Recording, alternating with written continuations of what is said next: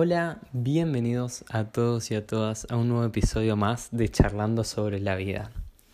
Hoy vamos a hablar de una técnica, un método que se llama Kaizen. Pero antes de esto, quería contar un poco la situación que estamos viviendo, que el mundo está viviendo. Todos sabemos que hay un virus que se llama coronavirus, que está en todo el mundo. Así que nada más quería pedirle que se cuiden, que cuiden a los demás, que por favor no salgan a las calles, que hagan las prevenciones mínimas y, justas y así entre todos podemos luchar contra este virus invisible. Y ahora sí, eh, hechas las aclaraciones, vamos a empezar a ver qué es este método, cómo funciona, para qué sirve. ¿Qué es el Kaizen? El Kaizen es una técnica que surge del taoísmo, en donde tratamos de no adelantarnos, de no, de no tener una ansiedad por conseguir un gran resultado un gran cambio. Se trata de una mejora continua, de dar pasos chiquitos para lograr grandes resultados. Todos sabemos que los grandes resultados siempre empiezan con pequeños pasos y luego otro, y luego otro, y luego otro. Y esta técnica fue creada porque nuestra mente siempre está en todo. Y cuando nos planteamos un objetivo, cuando nos planteamos una meta, la mente, nuestra cabeza solo está pensando en lo grande que es ese cambio, en lo grande que es ese objetivo, en querer llegar ahí. Se olvida del, del proceso y se va al futuro, pensando en el objetivo. Y siempre que, que queremos plantear un cambio en nuestra vida, siempre que queremos crear un nuevo hábito, por ejemplo, eh, solo pensamos en el resultado y no en los pequeños pasos que tenemos que dar en el día a día. ¿Qué hace el Kaizen? El Kaizen hace centrar nuestra atención en pequeños pasos. O sea, resumidamente el Kaizen es un cambio constante a base de muy pequeños cambios para lograr grandes metas. Aplicando esta técnica a la naturaleza y para ver un ejemplo, pongamos a las montañas. Las montañas no se hacen de un día a otro. Los cambios no se hacen de un día a otro.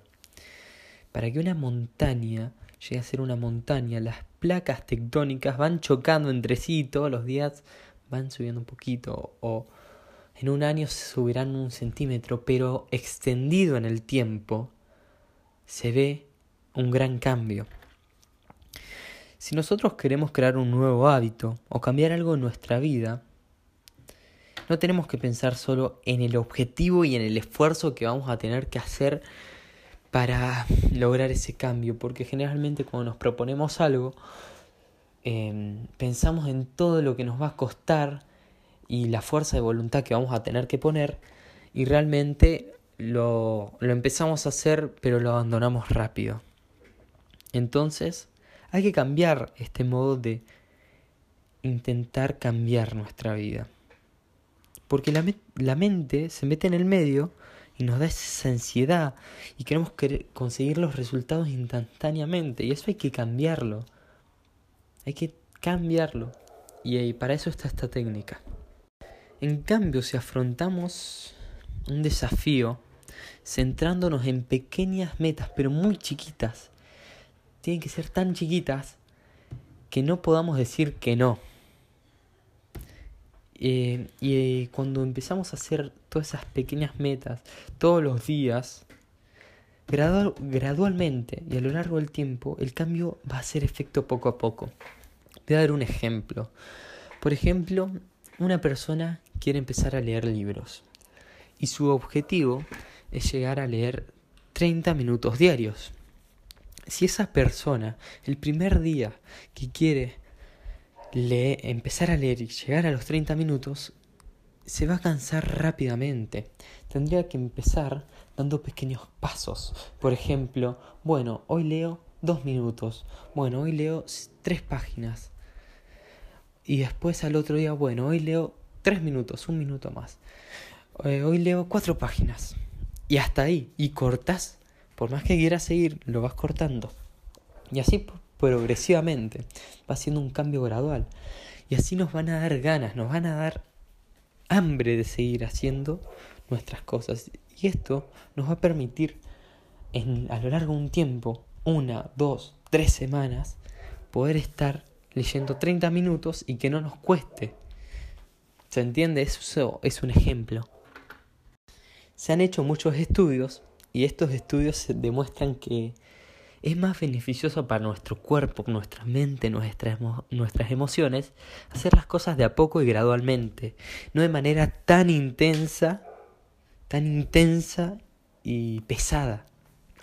Eh, es más fácil hacer poquito en tiempos cortos y hacerlo varias veces. Porque tenemos una percepción distinta de lo que es cuando hacemos las cosas de, de esa manera. Cuando nos proponemos un desafío, por más grande que sea, lo primero que tenemos que hacer es planificar pequeñas metas y buscar la primera pequeña meta que nos lleve esfuerzo y hacerlo.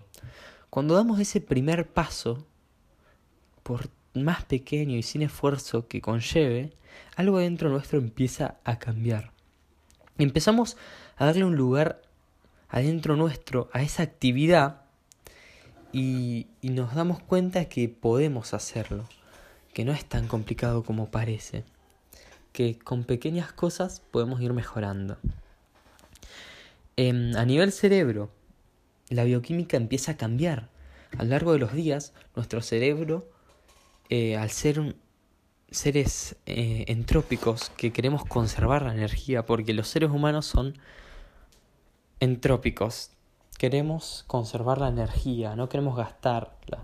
Esto tiene que ver con nuestro cerebro y toda la evolución. Por eso esta técnica rompe, hackea nuestro cerebro. Entonces, cuando empezamos a hacer el Kaizen, a hacer pequeñas cosas todos los días, por más pequeñas que sean, nuestro cerebro empieza a cambiar. Y cuando llevamos un par de semanas haciendo los pasos, nos dan ganas de hacer más, de hacer un pasos más grandes. Y nos vamos a ir dando cuenta solos y eso va a pasar. Entonces, cuando alargamos todo esto, el cambio empieza a fluir solo no es algo que nos requiera una energía, un gasto, algo que nos saque.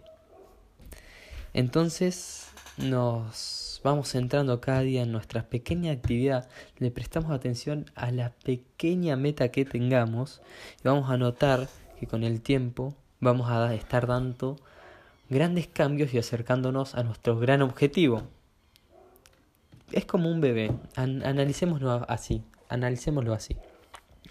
Cuando un bebé quiere empezar a caminar, no piensa en caminar una cuadra entera, por ejemplo, o un cuarto entero.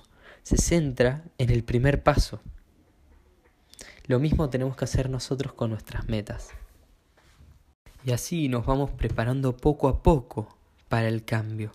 Entonces empezamos a ser más capaces de cosas que no nos creíamos ¿Qué íbamos a poder hacer? Nos damos cuenta de que tenemos la capacidad de hacer las cosas si los planteamos de la manera correcta.